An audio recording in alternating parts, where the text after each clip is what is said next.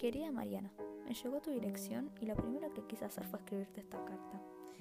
Durante el tiempo que no supe nada de vos, estuve escribiendo más cartas que te las voy a mandar cuando sepa que leíste esta.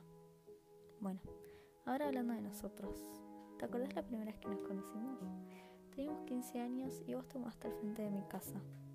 Nosotros conectamos desde el primer momento y espero que lo hayas notado también.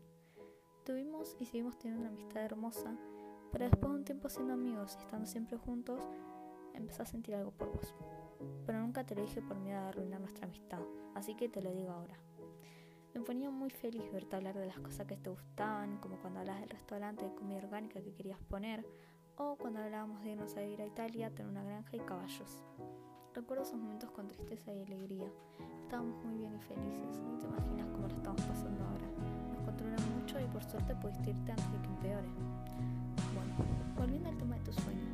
¿pudiste abrir el restaurante? ¿Te está yendo bien? Me imagino que estarás feliz, porque también siempre quisiste ir a París. Te extraño, mi querida Mariana. Ahora que te fuiste, mi vida ya no tiene la alegría que tenía antes, pero estoy seguro que estás feliz, así que me hace a mí feliz también. Espero que cuando te vaya a visitar me muestres todo lo que lograste y me lleves a los lugares más lindos de París. También espero que te hayas hecho muchos amigos y que si conociste a alguien como yo lo hice o incluso mejor, porque vos te mereces todo lo mejor del mundo. Voy a estar esperando fotos de París, tu restaurante y de vos. Antes de terminar esta carta, tengo una pregunta. ¿Sentís lo mismo que siento yo por vos? Algún día nos volveremos a ver.